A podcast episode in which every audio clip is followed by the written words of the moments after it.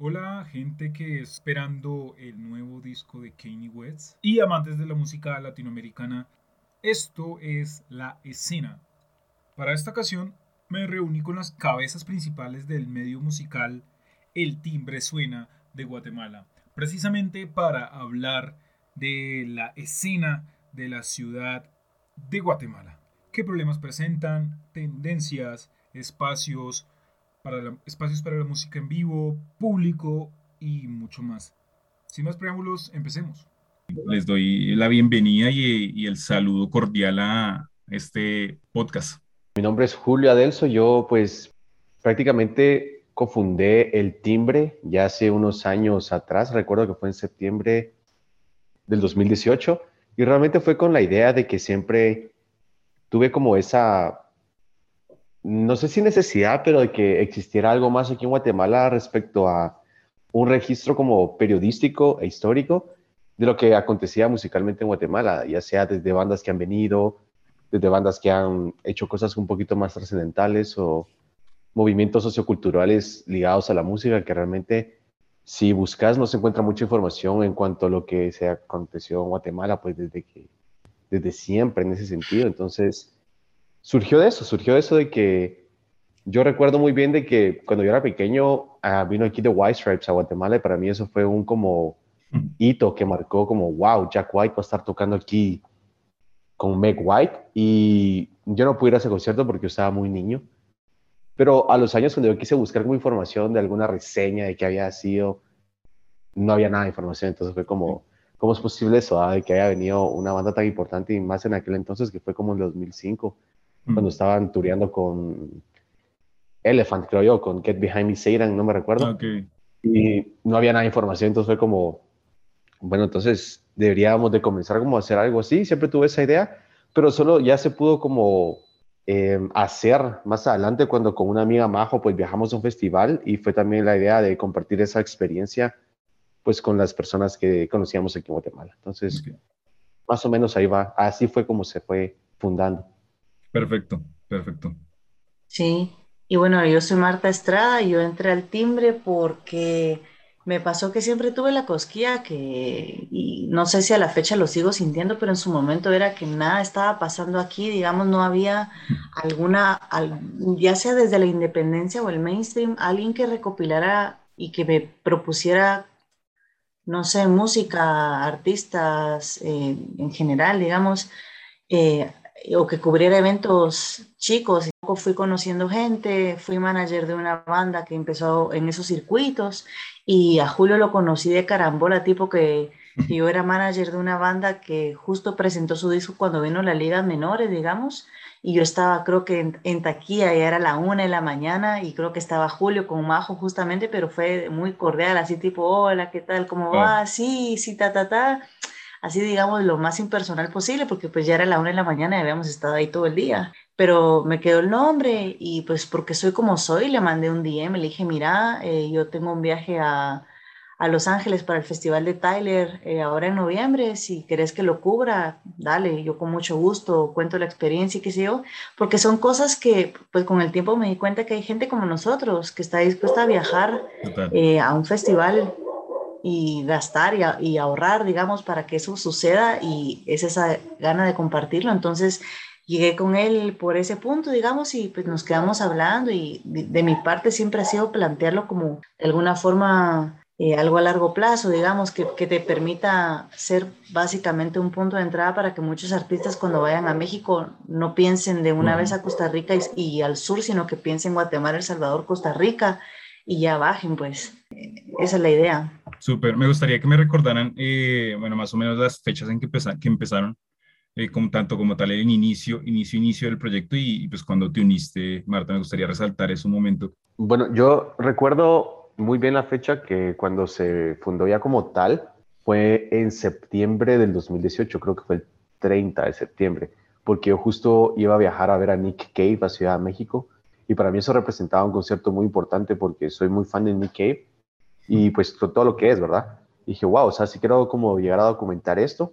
Y recuerdo que creamos la página de Instagram, en este caso pues Majo todavía estaba conmigo apoyándome en diseño gráfico y creando contenido, entonces se fundó el 30, el concierto Nick Cave fue el 2 y ya estaba en ese momento, creo que en mismo México, estuve subí la, como que la reseña de la, de la, del concierto y fue así ya como se fundó, fue justo el 30 de septiembre. No fue mucho lo que pasó cuando Marta me, me, contactó, creo yo, no fue mucho tiempo. No había pasado mucho tiempo, o sea, yo fui al festival en noviembre del 2019, pero yo creo que si vos revisas tu historial, no había tanta constancia, no había, cierto, no había digamos, un tono todavía. Eh, y creo que en ese entonces vos tampoco estabas tan metido en el circuito. ¿Verdad? O sea, como que de repente a raíz de eso empezamos a, a conocer a la gente que mueve eh, realmente la escena independiente, digamos, porque pues nosotros, pues porque es un país muy complejo, creo yo, estamos muy fragmentados eh, y cuesta conocer quién hace qué. Entonces de a poco es como, bueno, mira, conocí a tal persona, le caí bien o tuvo una buena impresión mía, me habla, pues. o estamos, hacemos, tenemos, eh, no sé, de alguna forma hacemos clic en cierto momento y nos presentan a más gente que nos presenta gente. Y creo que así fue como fue creciendo y como de, de alguna manera, sin tener tantos seguidores, sin tener tanto historial, eh, nos dieron credenciales de prensa, pues para cubrir eventos o para apoyar en logística. Digamos, el timbre, además de ser un medio que busca comunicar y difundir y, dar un espacio a quien lo pida, em, también pues gestiona eventos estamos, todo esto estamos hablando pre-parón y pre todo esto atípico, ¿verdad? Pero digamos, el tiro era cubrir y apoyar porque pues todo es muy, desde la, todo parte de la autogestión, creo yo. Ambos están en Ciudad de Guatemala, ¿cierto? Correcto. Me gustaría como que me hablaran un poquito de su percepción, eh, bueno, o, me, o me, me, me, contaran más bien cómo funciona la ciudad en términos generales, es decir, eh, si hay un sector eh, especial donde, digamos, estén los centros comerciales o un sector de bares, que me describieran un poco el, pues, tanto, el, tanto la, las, las, ubicaciones culturales como la ubicación, digamos, eh, residencial y demás. Que me hablaran en términos generales de la ciudad, mejor dicho. Bueno, em, creo que la ciudad como tal es muy pequeña, o sea, realmente todo converge en espacios muy cercanos.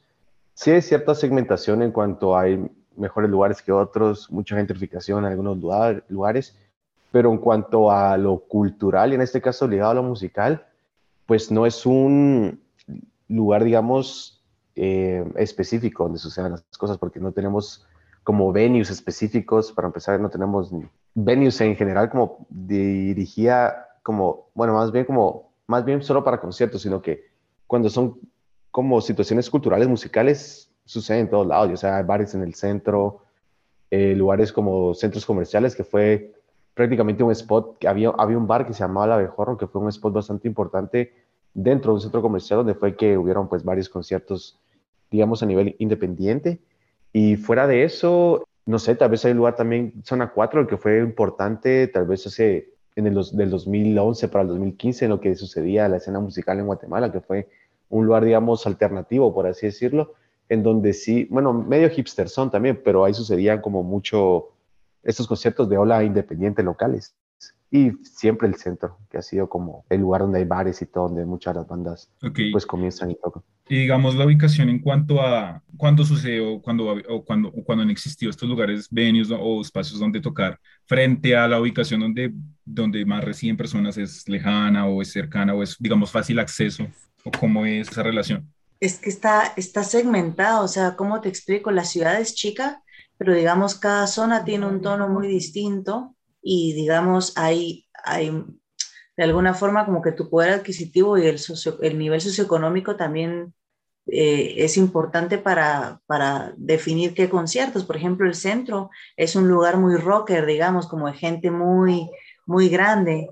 Me explico. Entonces, siempre van a ser shows que van a tener cierto feeling porque pues los venues están condicionados de cierta manera, ¿verdad? Entonces, por ejemplo, nunca vas a tener un concierto de electrónica en zona 1, a menos que sea un lugar muy under, ¿verdad? Que zona 1 es el centro, eh, y digamos zona 10, que son zona 10, zona 4, que son lugares un poco más, digamos, más modernos, mucho más apetecibles para alguien que no es tan amante de la música, digamos, sino que solo se le presentó la oportunidad y un amigo le dice, vamos, son espacios que hasta cierto punto te, te permiten no sé, pensar que sí sería chilero ir más, más seguido y, tener esas experiencias pero es lo mismo, digamos, son lugares que no están condicionados para la música, o sea, digamos, te estoy hablando que no tienen una tarima formal, no tienen un backline formal, no hay facilidades para que tú llegues y montes el equipo, me explico. Zona 4, como dice Julio, en su momento vio a bandas importantes, pero yo, yo tengo muy, o sea, muy presente haber ido a ver a Easy Easy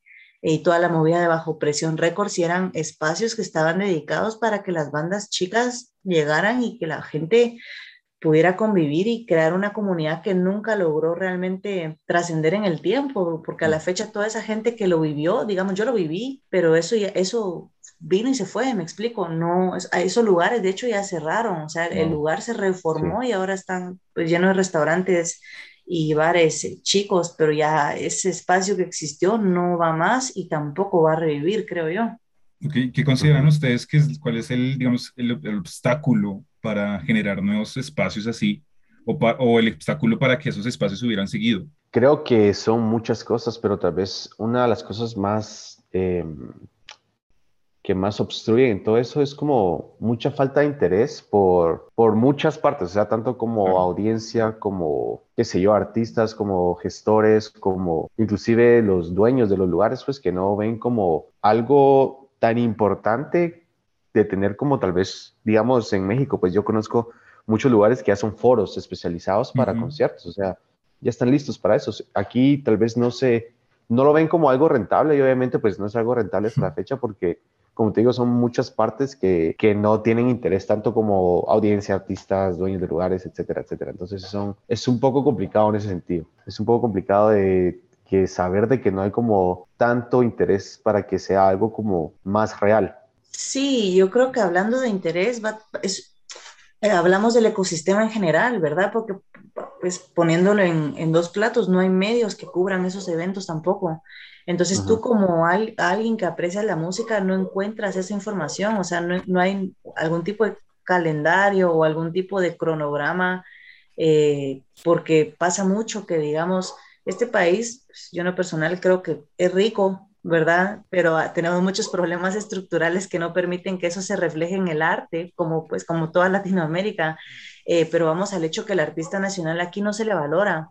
Entonces, parte de por qué esto creo yo que no se ha vuelto masivo es porque no hay una valorización, digamos, tanto del oyente como de la persona que tiene lugar, ¿verdad? Digamos, aquí se mal acostumbró al público a tener una, una tarifa muy accesible que te incluye una cerveza, o sea, 50 quetzales en dólares, ¿qué serán? 6 dólares. Ok.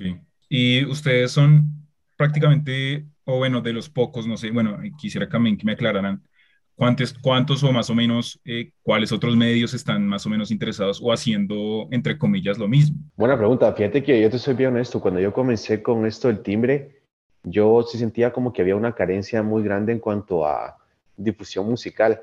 Eh, yo estudio periodismo, entonces veía como esa, esa carencia en el, en el modo eh, periodístico. Como te decía, no había entrevistas ni cobertura en mm. general. Sin embargo, había un par de, de medios que estaban un poquito más ligados en cuanto a lo que acontecía tal vez en el momento si era como muy de moda. Y fuera de eso te puedo decir de que no había como mayor ni en, en medios digitales o ATL no existía como mayor difusión que un espacio muy pequeño cultural pero cero en cuanto era esta, este, esta situación un poquito más independiente o que acontecía a nivel como más más under o, bueno, como te decía, ni siquiera a nivel grande, pues no podías encontrar una entrevista de cuando venía Metallica, por ejemplo, las dos veces que vino, o sea, no había como ese interés, por así decirlo, de difundir. Entonces, no sé. A la fecha no hay realmente. O sea, por ejemplo, tú querés traer una banda grande en Guate, o si es una marca muy grande, la estrategia ya se sabe, ¿me entendés? Los colocas en todos los periódicos masivos, pero realmente no son especializados.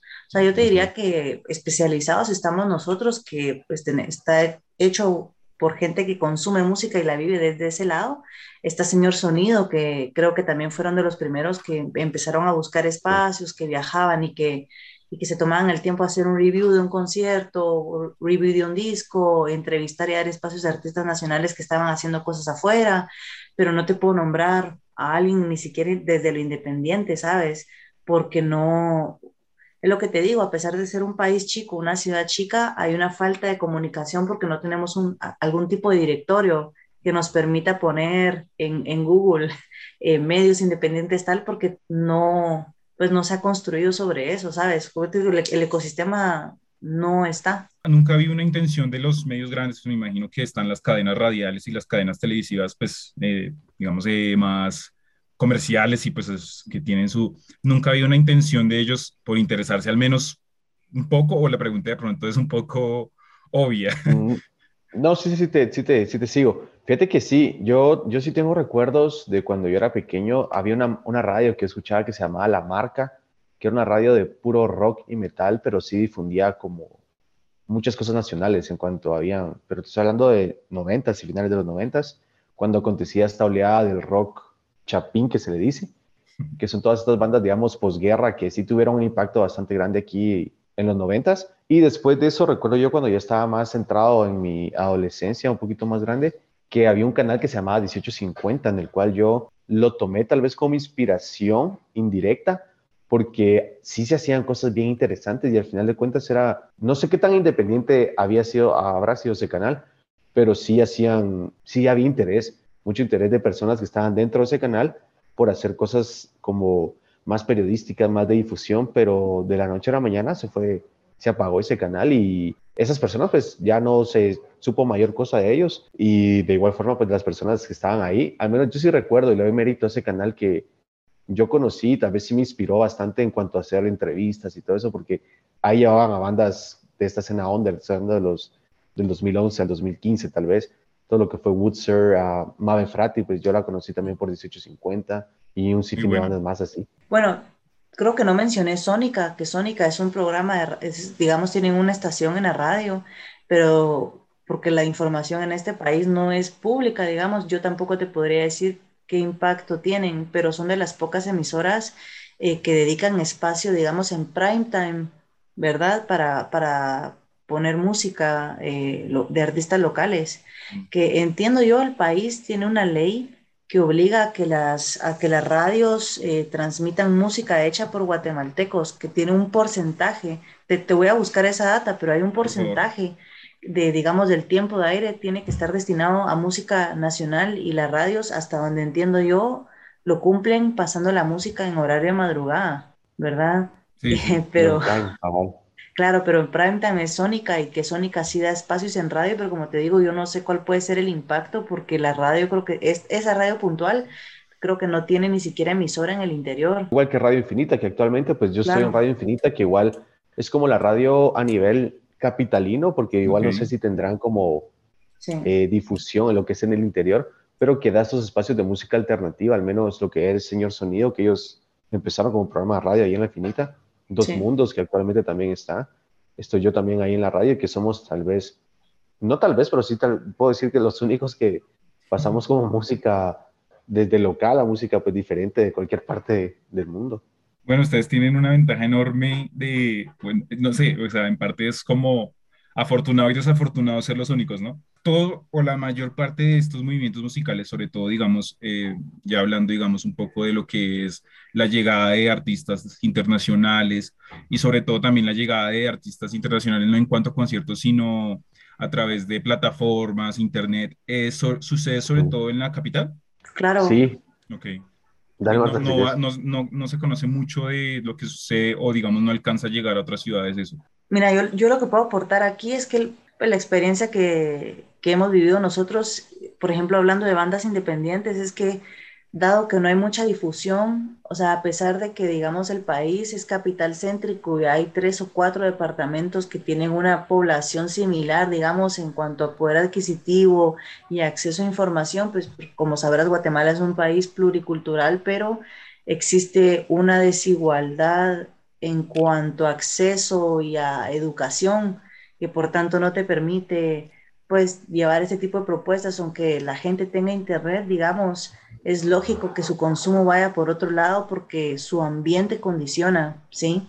Entonces, em, pues, hablamos de un país que se asume que todos hablan español, pero eso es porque la capital nos absorbe y nos, nos permite pensar, digamos, en términos americanos o mexicanos, cuando mucha gente habla español por necesidad, pero no es una lengua materna, me explico. Entonces, te estoy hablando que tenemos estos tres o cuatro departamentos donde tú podrías, en teoría, porque hay una población interesante que tiene el poder adquisitivo para pagar el ticket, pero no tiene un interés real porque no hay un trabajo ahí. Entonces, incluso para nosotros como medio independiente, buscar llegar al interior ha sido muy, muy difícil porque no tenemos un punto de contacto como para tener esa, esa relevancia y ese respaldo, me explico. Si llegas como un outsider y la gente no te toma como propio, es más difícil la construcción así. Entonces, si tú incluso quieres llevar a actos internacionales, es posible, pero depende mucho del mercado al que tú atiendas. Por ejemplo, si estamos hablando de música popular regional, tú puedes hacer una gira en el interior, porque hay un mercado que, que, paga por eso y que sí se ha hecho una construcción sobre eso, pero desde lo independiente es muy difícil, porque tampoco puedes ofrecerles un venue. O sea, yo te estoy hablando que la gente que hace música regional va a estadios y esos estadios se llenan y tienen tres, cuatro fechas. Eh, pero tú a un artista internacional chico no le puedes ofrecer porque de por sí el país es muy difícil de acceso también, incluso en carretera, ¿sabes? O sea, es, es un problema logístico. De hecho, a pesar de que no estamos tan lejos, porque son que 300, 200 kilómetros, es muy complicado. Julio mencionó un fenómeno que hubo, creo que es más o menos un fenómeno que fue lo del rock chapín, si no estoy mal. Eh, rock de los 90, sí, es una explosión de varios grupos, eh, o, o, más o menos, explícame un poco sobre esto. Sí, fíjate que em, en los 90 sí fue marcado, sí hubo una oleada cultural bastante grande que venía ligada con toda esta inconformidad social que obviamente pues estábamos, em, lo que había sido guerrilla, etcétera, etcétera. Y todas estas bandas pues venían de una generación criada más bien por todas estas personas que habían vivido como eh, de primera mano todo esto. Entonces había un boom muy grande y creo que ese mismo boom fue responsable como que se estancaran muchas cosas en lo que fue la siguiente década. Por ejemplo, del 2000 al 2010, que no aconteció realmente nada trascendental para la cultura musical en Guatemala. En los 90 sí te digo, sí hubo un boom a nivel de lo que hubo en México en ese entonces. Si nos vamos a México, por ejemplo, en los 90 pues estabas sucediendo lo que era la maldita eh, cafeta, molotov. Aquí en Guatemala pues era un, algo muy, muy, muy similar y tal vez a, a una escala, digamos, proporcional a nuestra población de la misma forma, que habían festivales como la Garra Chapina que llenaban una cantidad, llenaban estadios, llenaban la Plaza de Toros y era una cantidad de gente que consumía esa música y de boca en boca, porque obviamente no había internet. Pero muchas de esas personas, digamos, eh, o este sentimiento de estas bandas que son, si las escuchas, pues suenan muy parecidas la una con la otra, porque obviamente todas vienen como acuñadas dentro del mismo sonido post-grunge, qué sé yo.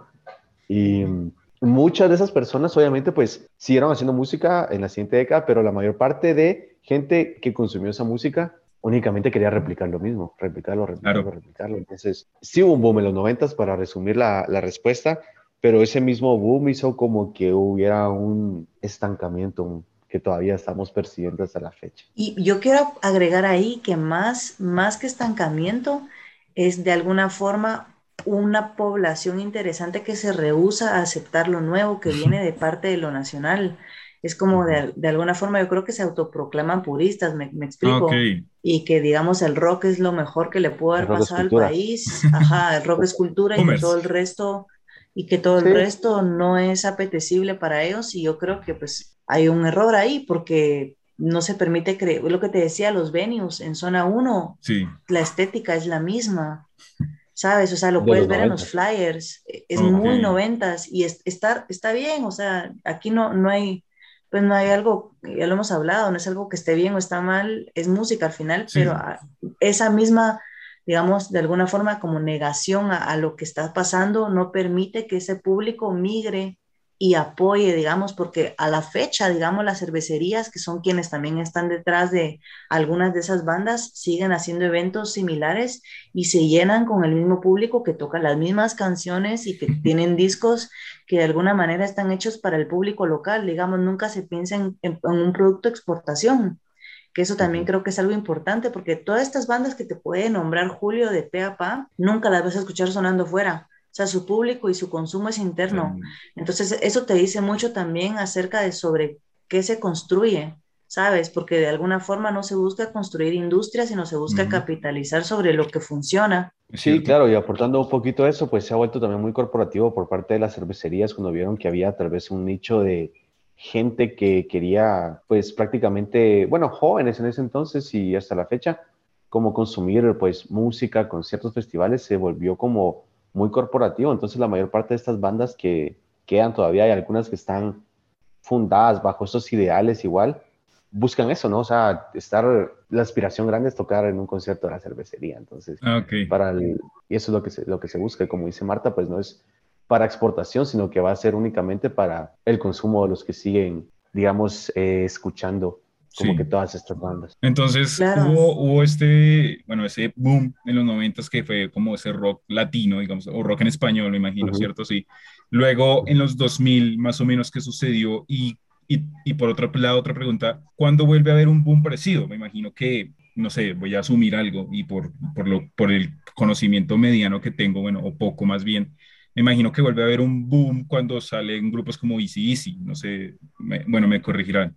Sí, eh, de hecho, fíjate que en los 2000 como obviamente a nivel global acontecía mucho, mucho, mucho y nosotros estábamos como también, como cualquier país latinoamericano que está influenciado por lo que estás viendo en la televisión en ese entonces, lo, nuestro referente más grande era MTV, Telehit, ¿verdad? ¿Y qué sucedía en ese entonces? Pues tenías al principio de los 2000 bandas todavía de New Metal, tenías comenzando el, el Happy Punk, el Pop Punk, etcétera, etcétera. Entonces aquí en Guatemala sí aconteció que hubieron muchas bandas, en este caso, de hardcore punk, que es todavía más under, y habían bandas, aquí en Guatemala se consume mucho el metal y mucho el hardcore punk, pero es de muy de nicho, así muy, muy, muy de nicho. Más allá de lo under, es como más under todavía. Entonces, yo podría resaltar en la década de los 2000, eh, Domestic Full, que fue una banda pues bastante importante a nivel tanto nacional como internacional, porque hicieron cosas afuera también, pero era gente que tenía también mucha, un espectro mucho más amplio de, de referencias, entonces era gente que estaba consumiendo más allá de lo que se consumía normalmente. Después de eso, como decís, para mí, o sea, yo mi referente del siguiente boom, o lo que yo decía como la, la segunda oleada del rock en Guatemala, sí fue como a, a finales de la década de los 2000. Yo recuerdo cuando comenzó comenzaron a ver de nuevo conciertos con bandas completamente diferentes. Y justo fue, yo lo recuerdo que el primer concierto que yo fui de esa, de esa época más o menos habrá sido en 2008, 2009. Y fue ya con bandas así, Woodser, eh, Woodser, claro. Mama, Two, Miles from, Shore, claro. Y que bandas fue, hardcore que fue, más... que fue la oleada, digamos, cuando, cuando de alguna forma el mercado te pedía que cantaras en inglés para trascender. Digamos, yo creo que ese fue cuando ya se empieza a pensar que tu música puede viajar. Correcto. Eh, correcto. O sea, yo, lo interpreto de esa manera porque creo que toda la música que salió en su momento tiene un feeling muy parecido. Digamos, tiene de alguna forma una estructura muy pop de radio. Em, sí, y muy influenciada por lo indie también que venía en, esa, en, en esos años también. Entonces, como dice Marta, todas estas bandas ya tenían y sumamente alejado de lo que había pasado en los 90, ya cantaban en inglés, un sonido mucho más inspirado. La estética, era una estética muy americana también. digamos, como que se apelaba a un mm. público que estaba, que, que, escuchaba cosas en la radio distintas. Pues ya estamos hablando de 2007 y hay un acceso, como te digo, a otras referencias y digamos es mucho más aspiracional y funcionó en su momento porque abrió puertas a que mucha gente... Eh, lanzara proyectos solistas que fueron pues efímeros, creo yo, pero eso no pasaba. Claro. ¿Verdad? Pero en ese segundo boom se puede decir que solo fueron música, mejor dicho, es decir, no sucedió nada más aparte de eso, ¿cierto? O sucedió también que de pronto hubo, en eh, los espacios abrieron algunos nuevos, que, que se hayan perdido, no importa, pero de pronto, ¿qué más sucedió aparte de, de tanta música? Ya, en ese segundo boom sí hubo como un movimiento sociocultural un poquito más, más, ¿qué te, qué te puedo decir yo? Como más interesante porque sí habían venues, como te decía. Zona 4 estaba especializada en, en ser como la cuna de la mayor parte de estas bandas, de toda esta oleada. Zona 10, yo recuerdo uno de los primeros conciertos que era una, no sé si era promotora que se llamaba Noise, que ellos se encargaban como en hacer conciertos y metían géneros diferentes de todas estas bandas fue en un bar de zona 10, un poquito más distinto a lo que se venía tocando antes en zona 1 y todo esto. También los canales, como te decía, 1850, que fue uno de los impulsadores también de esta, de esta escena, ya que todas esas bandas llegaban a hacer promoción, había entrevistas mm. en este canal, los, inclusive los, las personas que trabajaban en ese canal, muchos pertenecían a estas bandas también.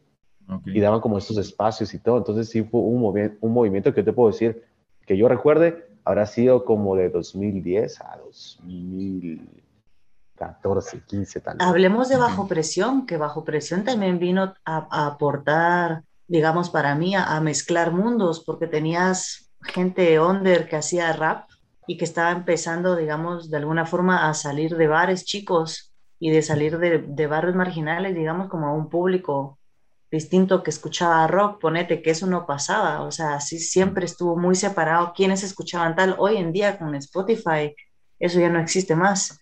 Digamos, incluso aquí en Guatemala los, los pocos festivales chicos que hemos tenido hay una mezcla, pero eso no pasaba en su momento. Entonces yo creo que bajo presión vino a, a hacer eso porque tenías a Dani, a Dani Marín que recién empezaba, digamos, y, y tú compartías escenario con Easy Easy, que Easy Easy cuando pues, empezaba también hacía como que punk, no punk, pero bueno, Shigona con Cocktail sí fue algo que cambió, creo yo, como lo que se podía esperar de alguien de acá, pues, pero no sé, yo creo que ellos, ¿en qué año fue más o menos? ¿2009, 2010? ¿O un poquito no, antes? Bajo presión empezó a trabajar con bandas hardcore punk porque el fundador era, si no estoy mal, Jurek, que él era el, el vocalista líder de una banda hardcore punk, se llamaba Volver de aquí a Guatemala, que fue una banda de igual forma que en la década de los 2000 marcó un hito y tocaban afuera del país y se movían y se encargaban de traer bandas debajo el mismo, digamos, under, y se encargaron de traer muchísimas bandas y la mayor parte de todas estas bandas que mencionamos de este segundo boom firmaron en este label independiente bajo Presión Records. Okay. Wood Search, Matt From Shore, Contra, bandas de metal, proyectos de electrónica, proyectos así super under. Y eran ellos los encargados en mover todas estas, en grabar, difundir y mover, pero siempre como label independiente. Pero me imagino que o el, el, nacimiento y como tal, cuando, y, sí, sí que es, digamos, uno de los grupos que pues, más reconocemos, incluso aquí en Bogotá. Me imagino que el, más, más no, no, no, tanto el nacimiento de ellos, sino su logro, mejor dicho, su logro, me imagino que marca cierto hito y marca cierta tendencia en los grupos, de algún modo, o, no, no sé, y eso más o menos cuándo sucede también. Ya, ya, pues yo, yo recuerdo mucho haber ido a los primeros shows de Easy Easy, bueno, cuando se llamaban Cocktail anteriormente, que era una alineación también completamente diferente, siempre Jesse Baez y Rodolfo Madrid, el Chofo, estaban en la banda. Todavía no estaba Jerry, todavía pues no habían todos estos cambios de, de banda. Estaba Melini en la batería, recuerdo todavía cuando yo los, yo los conocí. Sí fue como, sí, sí sintió como que fue una escala poquito a poco, al menos lo que yo percibí, porque yo era muy, muy, muy fan de ese entonces de Cocktail y me iba casi que a todos los conciertos. Entonces, recuerdo también que siempre bajo presión Records eran los encargados en traer también alguna banda como de afuera para poder hacer como este push con Cocktail. Recuerdo que ellos fueron los encargados de traer a, Odiseo de México en un Halloween, creo yo, junto a, a Cocktail, también a Descartes a Kant de México.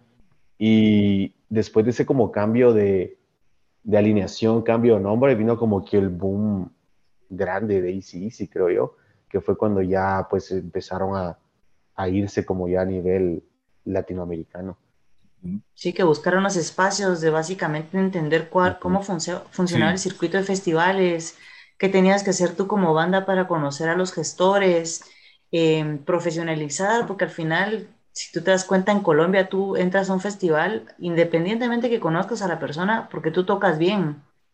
O sea, porque tienes una propuesta que un, un escucha que no te conoce te va a dar el, tiempo en el escenario, pues. Eh, yo creo que ellos fueron de los primeros que dieron el paso de irse. como te digo, aquí todo es ahorro y autogestión porque no hay una escuela, no hay un camino. La poca gente que ha salido tampoco ha dejado algún tipo de manual y no es que sea su obligación, pero vamos a lo mismo, no hay una construcción de industria. O sea, no se piensa en cómo se puede de alguna forma crear algo en, comunidad, sino que yo creo que como funciona en Guatemala de alguna forma y creo que no va a cambiar en un corto plazo, es que tú piensas que las oportunidades son tan escasas que si compartes lo que sabe te lo pueden quitar. Entonces, trabajas para ti, pero tú tienes que compartir lo que sabes con más gente porque esa otra gente tú no sabes a quién conoce y de alguna forma puedes pues hacer mucho más, pero en su momento, yo creo que ellos fueron de los primeros en dar el paso y que hicieron un buen trabajo en tener relaciones duraderas que les han abierto las puertas a muchos festivales importantes. Eh, y yo creo que, digamos, esa primera movida eh, hizo que muchos artistas que pensaban en irse, porque como te digo, tú puedes, tú puedes plantearse en un artista local, pero tu tono y tu público ya está, o sea, ya, ya sabes cuál va a ser, me explico, no lo puedes escalar de otra manera. Entonces, si tú eres alguien mucho más conceptual, como el caso de Mabe Frati, que la tenía muy clara, que su público aquí nunca iba a entender qué era lo que ella hacía, ¿sabes? vamos a lo mismo, no hay una educación, o sea, los conservatorios aquí no están hechos para toda la gente, no hay una educación musical, no hay, no hay, no hay una creación de conciencia. Entonces, yo digo que pues, lo que hizo Isis en su momento fue abrirle los ojos a muchos artistas que era posible salir y hacer algo fuera y eventualmente, si es posible o si te gusta, si está en tus planes, regresar a hacer algo acá, lo cual yo no lo veo pues viable, eh, porque el público no, no paga lo que vales. Pero pues yo creo que ellos fueron los primeros y a la fecha lo siguen haciendo, que en cuanto a estética, en cuanto a cómo presentas un show en vivo, la música, eh, suena bien. O sea, yo no te puedo decir lo mismo de muchas propuestas que están ahora mismo tratando de, escalarlo a, forma internacional. Julio no me dejará mentir, o sea, eh, tú nos preguntas qué escuchamos local, yo te puedo nombrar tres, cuatro propuestas, porque nos pasa lo mismo, que no conocemos más propuestas porque los mismos artistas o no nos encuentran a nosotros o nosotros no nos encontramos a ellos, pero hay un, de alguna forma hay una desconexión, no sé qué pensás vos, Julio. Se vive, se vive muy, se vive, perdón Julio, se vive muy punk, el, o sea, desde todos los géneros se vive la, la, ideología punk, por así decirlo, es decir, do it yourself o el o, bueno, incluso yo llegué a pensar un momento que aquí sucedió de pronto y sucede de pronto en, unos, en una escala muy under, que es creer que la independencia es trabajar absolutamente solo. Y pues creo que algunos grupos de, bueno, no, no me atrevo a decir de qué ni, ni quiénes, pero creo que algunas personas o algunos, no sé, comunidades quizás logran, llegan, llegan a pensar eso, que independiente es trabajar solo. Y creo que, bueno, eso no sé si eso es algo que se debe aprender o que se deba enseñar siquiera. Y creo que también nos saltamos el bache de, de, qué pasó después del, del, siguiente boom. Creo que, que, también quisiera retomar eso, qué pasó después de ese siguiente boom de 2000, a finales de los 2000, hasta la actualidad, mejor dicho. Ya, yo te podría decir tal vez que em, después de eso, yo al menos de que yo recuerde muy bien, habrá sido tal vez a donde ya no hubo como esta mayor ola o tal vez mayor movida de bandas fue tal vez, al menos que yo recuerdo, como en el 2015, tal vez 16, que ya se fue como apagando, al menos que yo recuerdo desde mi percepción.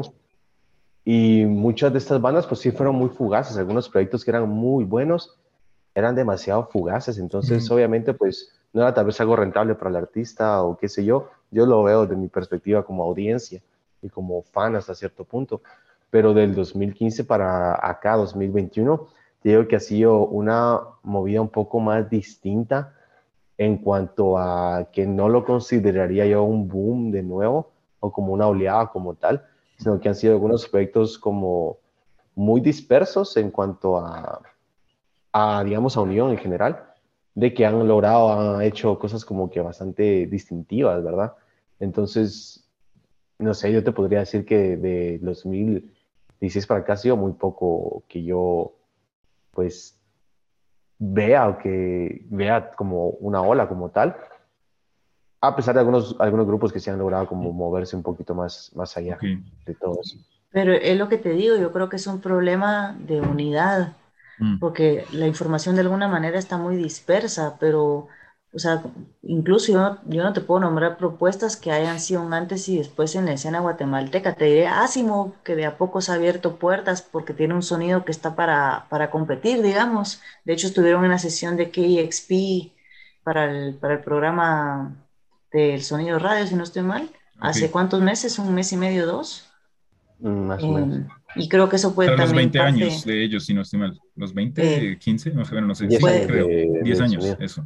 Y puede ser, yo te, pues, te digo de una forma muy concreta, creo que también esa es labor de Julio de haberlos expuesto eh, pues con la programadora ahí, de, de, también decir, mira, esto me gusta y creo que están haciendo bien las cosas, que ese es, otra, eh, es otro problema que existe, digamos que hay una desinformación en cuanto a qué pasos puedes dar vos para que tu música llegue a los oídos correctos, ¿verdad? Eh, pero digamos, la propuesta tiene que sonar bien, verse bien, son muchos elementos que yo creo que a, a, pesar de que estamos ya en 2021, que tenés casos de éxito que son de alguna forma alcanzables, no se hace un trabajo de escuela, o sea, de, de analizar valores, propuesta, colores, sonidos, texturas, tono.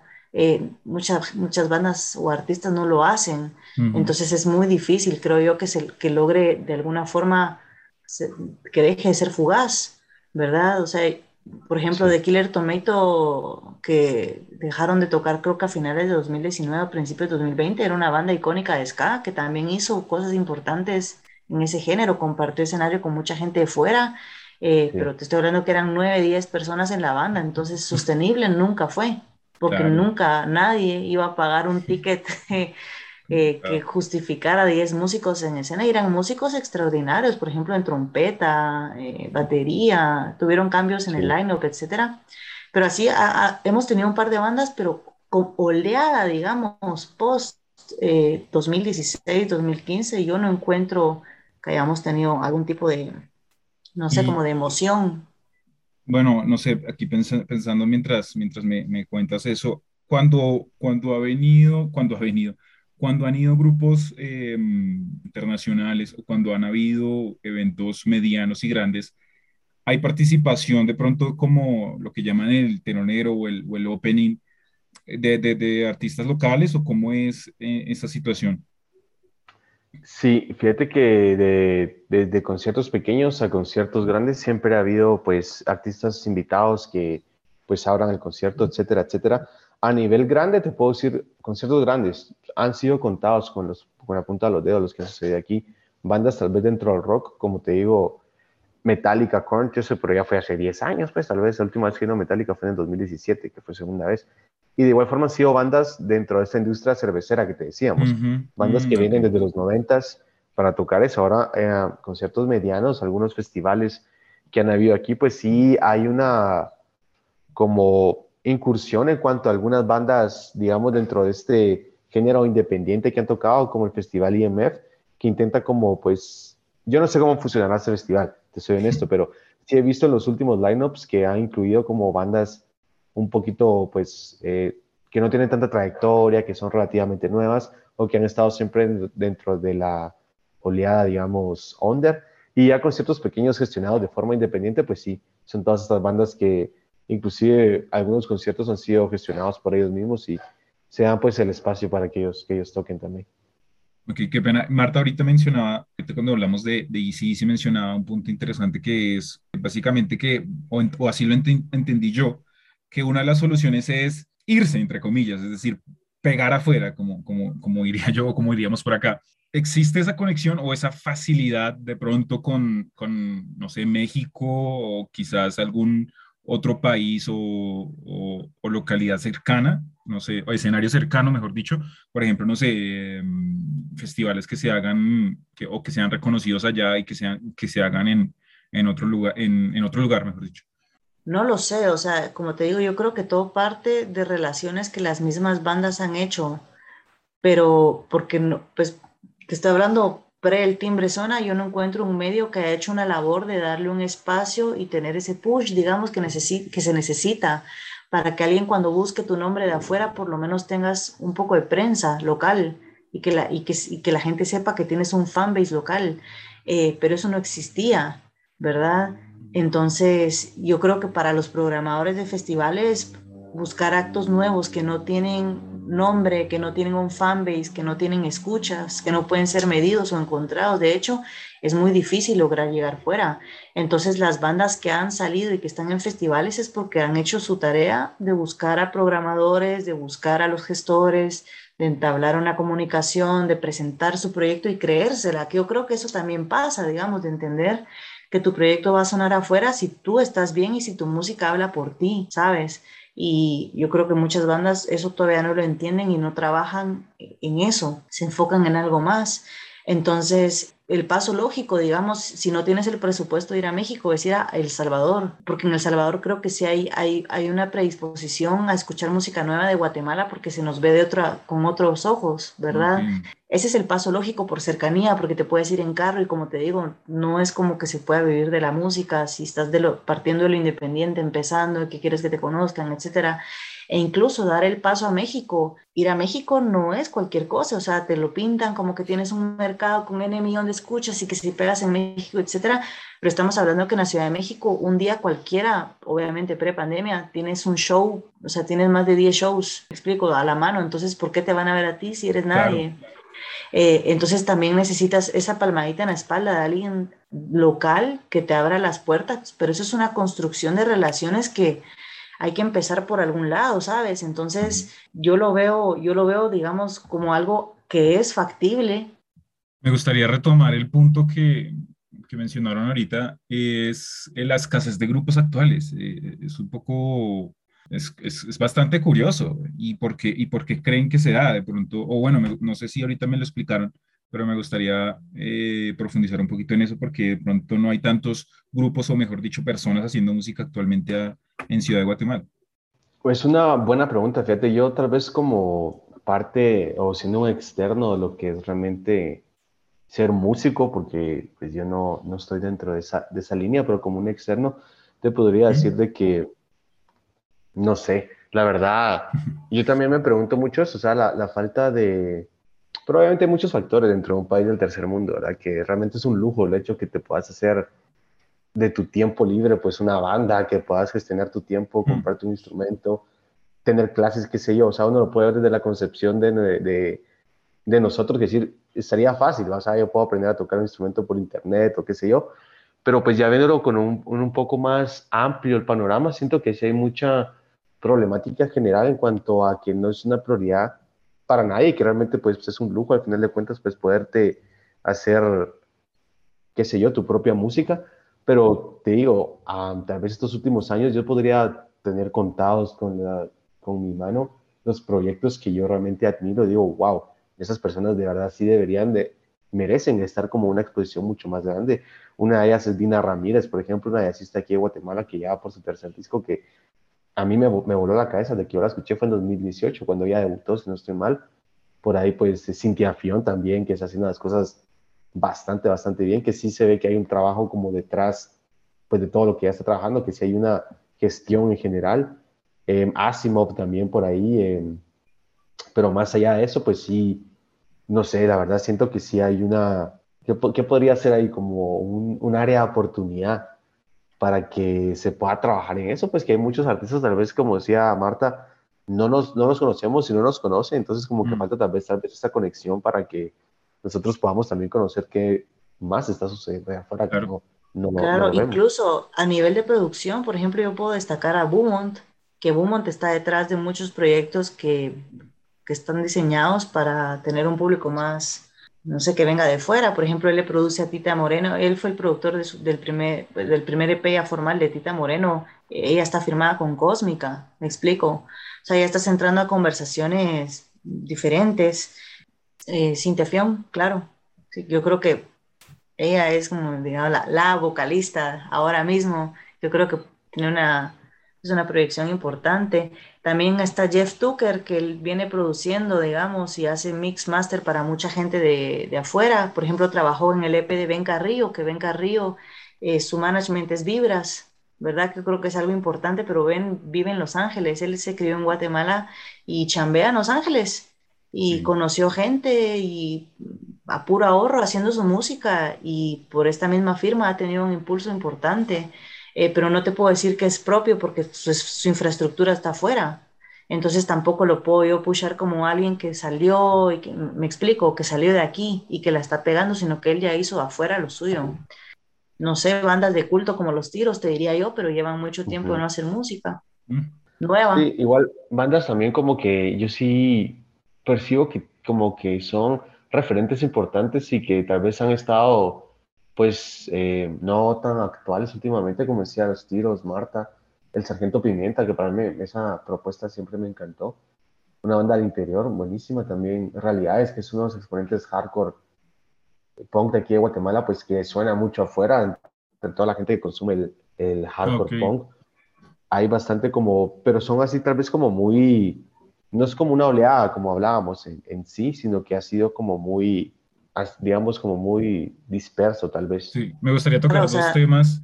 Bueno, primero, ese, ese, pues tú mencionas hardcore, digamos, sé que entendiendo que, digamos, no es así una, una, una, gran mayoría de grupos o un número amplio de números, pero se puede decir cuál es como el, el, género o, el, o la tendencia, mejor dicho, tendencia musical que más suelen hacer. Supongo que es rock, pero de pronto hay otra detrás, hay otra, hay otra que sigue. Sí, sí, me explico. Yo puedo aportar desde, desde el lado también, digamos, del, del, no sé, como la gente que está buscando hacer trap y mezclar ese tipo de influencias, también hay una línea que nosotros, al menos yo no consumo, pero sé que, digamos, hay una oleada de mucha, de mucha gente joven que está haciendo rap, hip hop, trap, digamos, que vale la pena mencionar, que a lo mejor no es algo que nosotros escuchemos, pero pues tienen escuchas importantes, creo yo, y se están moviendo por otra línea y es completamente válido, pero sí, no sé, o sea, digamos, movimientos concretos, Julio tal vez creo que puede aportar más que yo. Bueno, yo te diría que tal vez a lo que yo sí soy consciente de lo que más se consume en Guatemala es rock y metal. Ah, sí es lo que más se consume en general. Y mucho de este rock y metal siempre ha sido muy, muy, muy under. Recuerdo que hubo tal vez una etapa donde el hardcore pues tomó un poquito más de, de, importancia. Y e inclusive se hicieron conciertos importantes aquí en Guatemala con bandas de afuera como Parkway Drive, etcétera, etcétera que son bandas del mm. movimiento pues muy, muy de nombre. Entonces siempre ha sido un género que se, que se consume, pero siempre muy de nicho. Y ahora, como mencionaba Marta, hay cosas que definitivamente uno no las consume, ya sea por gusto, por edad o porque simplemente no estás en el radar de esas cosas. Yo recuerdo que hace prepandemia, en 2019, yo vi a Bad Bunny aquí en Guatemala y me llevó la sorpresa que las personas que abrieron el concierto era un chavito que yo ni siquiera había escuchado su nombre. Y era una persona de aquí de Guate. Y la gente, en su mayoría, pues... se sabían las canciones. Se sabían las canciones y las vivían, así como, wow, mira, es Sarty Boy, se llaman chavo, ahorita que me recordé. Y era como yo en mi vida había escuchado, pero me di cuenta que venía también como generacional, porque la mayor parte de gente que estaba ahí era, pues, chavitos. De, de, chavitos, correcto. Entonces, fue como dice Marta, hay muchas cosas que tal vez se están haciendo pero como no está en el radar de uno o uno simplemente no las consume, ya sea por gusto, ya sea por lo que sea, pero de igual forma no nos encuentran y no nos han encontrado porque mm. falta esa, esa conexión. Sí, sí, sí. Claro, claro. Me gustaría aprovechar que, que, que, estás aquí, Marta, y, bueno, quizás lo aprovecharé cuando, cuando, cuando, esté, cuando tenga la oportunidad de hablar con otra mujer en otra ciudad, de otra ciudad. Me gustaría que contaras tú desde tu perspectiva, obviamente, el panorama de la mujer en, el, en, la escena, cómo ha sido, o más o menos cuándo se, puede, se, se, se dio, o cómo es actualmente también. No lo sé, o sea, yo creo que mujeres que están haciendo cosas ya sea proyectos audiovisuales, proyectos, no sé, poesía, pintura, etcétera, siempre es un espacio menor y siempre se va a pintar, digamos, la narrativa siempre va a ser desde la minoría, porque de alguna forma este país no sale de un, pues de un machismo generacional, ¿verdad? Que a lo mejor la gente que escucha música independiente ha, realizado un proceso de deconstrucción en cuanto a cómo se tienen que comportar, cómo se tienen que crear espacios seguros para las mujeres. Por ejemplo, las productoras independientes con las que nosotros hemos trabajado, que son Dos Mundos, también está Aurora, que eh, hicieron un show, hicieron un show muy importante con, cuando ellos trajeron a él Mató, un policía motorizado, lo cual jamás pensamos que iba a pasar, pero son espacios, digamos, donde ellos la propuesta es que puedan ir niños, eh, menores de 15 años, por ejemplo, y que no paguen un ticket y que vayan sus papás para que se cambie la, la idea y el prejuicio que se tiene sobre un show de música independiente. Mm. Entonces, a lo mejor lo que yo puedo aportar aquí es que tal vez mi caso es muy atípico, me explico, porque yo siempre he convivido en lugares seguros, no, no, he tenido problemas de esa naturaleza. Eh, de acoso, por ejemplo, que es algo muy común. O sea, te lo puedo decir que no lo he sufrido en espacios públicos de ese, porque a lo mejor mi entorno me, me protege pero no puedo hablar del, resto. Por ejemplo, tú vas a un show masivo, las mujeres tienen que ir siempre acompañadas, no es posible que tú vayas solo a un espacio. Y a la fecha te, te diré que, digamos, o sea, eventos pre-pandemia, si tú eres mujer y te gusta la música, la piensas dos veces porque no te sientes segura nunca. Y no creo que eso cambie en un futuro cercano, ¿sabes? Porque hay muchos factores que condicionan. No, mm. por ejemplo, Guatemala no es una ciudad nocturna, entonces, estar fuera de tu casa a las 9 de la noche, si eres mujer, ya, pues ya es una situación riesgosa, no importa en qué lugar de la ciudad tú te muevas. O sea, ser peatón, ser mujer peatón en este país no es algo factible, o sea, se hace por necesidad, pero no es porque sea la mejor elección, me explico. Entonces, a nivel, digamos, de música, siempre va a venir desde un, desde un lugar de resistencia, porque es así, te tienes que abrir espacios, tienes que hacer el doble trabajo. Por ejemplo, hay un artista eh, que está recién lanzándose, que es Lina Bay, em, y que también, digamos, está buscando hacer cosas distintas, pero yo me doy cuenta del trabajo que se hace, digamos, desde buscar un look específico, invertir en el material, que tú te veas bien, que el styling esté bien, que las luces, que el baile, que pea, pa, mientras que una propuesta, digamos, si tú eres un hombre y haces música, digamos, del mismo tipo, no se espera absolutamente nada de, de, ti, ¿verdad? Mientras que si eres mujer hay una, hay una barra mucho más alta en cuanto se supone que te tienes que presentar para que te volteen a ver y no existe una hipersexualización de entrada, me explico, que el propuesto no vaya con esa línea, que si lo quieres hacer así es completamente válido porque hay un público que lo espera. Pero si no se quiere caer, digamos, en esa, en esa conversación, tienes que hacer un esfuerzo doble, como para probar que vales y que eres lo que estás en la misma eh, barra. Eso es así. Eh, pero es porque hay una falta de comunicación como tal, o sea, un desarrollo de propuestas. Pero digamos, del lado de la mujer es lo mismo, o sea, Rebeca Leina ha hecho un buen trabajo en realmente establecer quién es ella y qué propone y qué habla y vivirlo. Eh, y por ende, en este país no, pues no se le quiere, se le quiere afuera, ¿verdad? O sea, ella afuera llena festivales, es headliner, eh, tiene espacio en, medios. Eso aquí no va a pasar y no va a pasar porque somos un país conservador. Entonces, pues yo creo que ser mujer en cualquier lugar de Latinoamérica, cualquier país tercermundista, siempre va a ser difícil porque el ambiente no te permite ser tú misma. Por ejemplo, tú eres mujer aquí, tú no puedes ir a un show vestida como tú quieres ir vestida porque es un riesgo. Es así.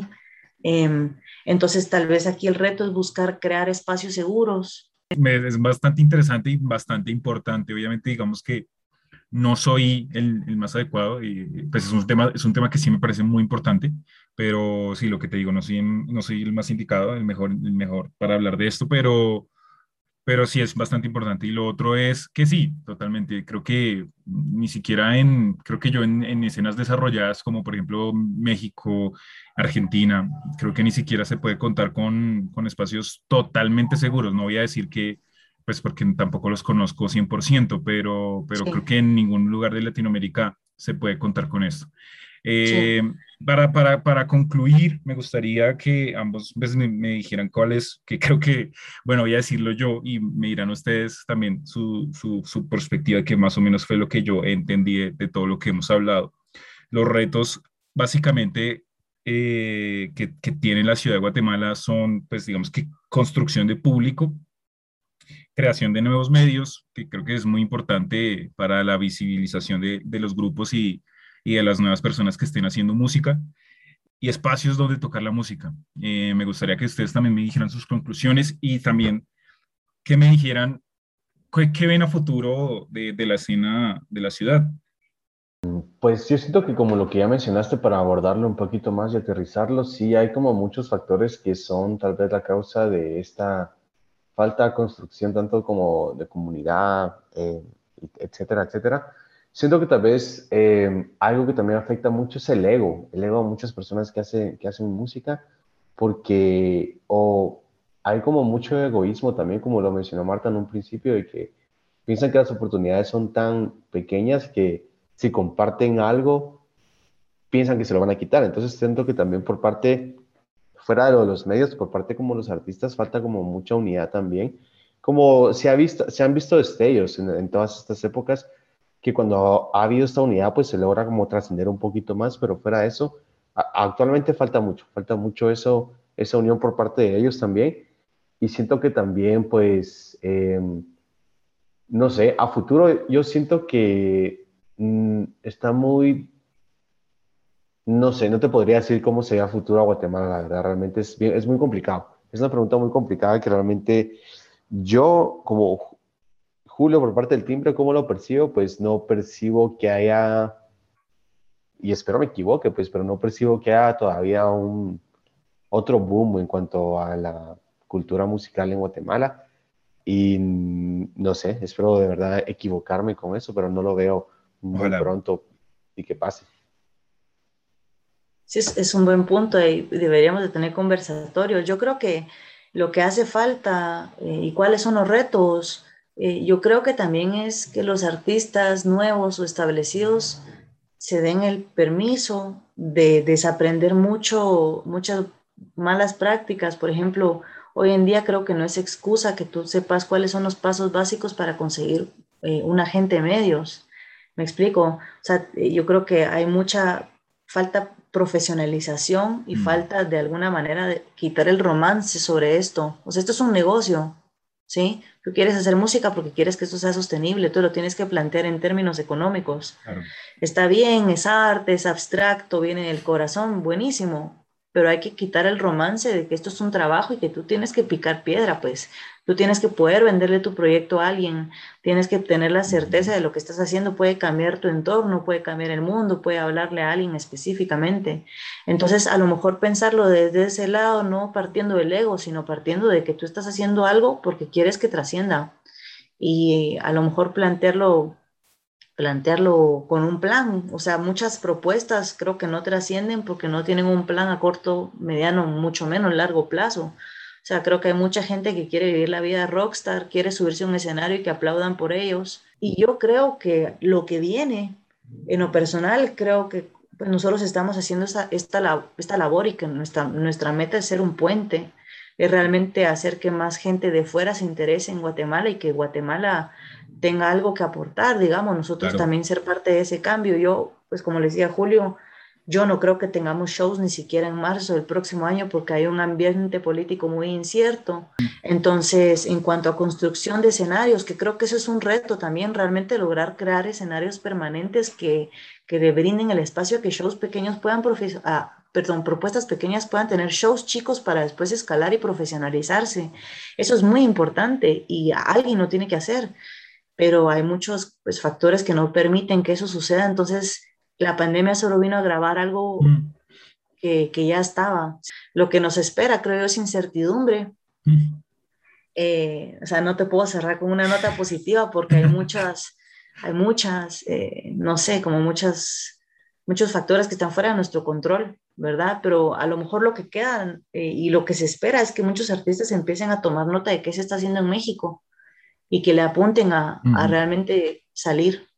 Al menos, al menos hemos establecido el, debate y hemos establecido puntos bastante importantes que me parecen, puede que, puede que sea pronto lo que, lo que tú acabas de decir, que no es positivo, pero lo importante es sentar esas bases de, del debate, ¿no?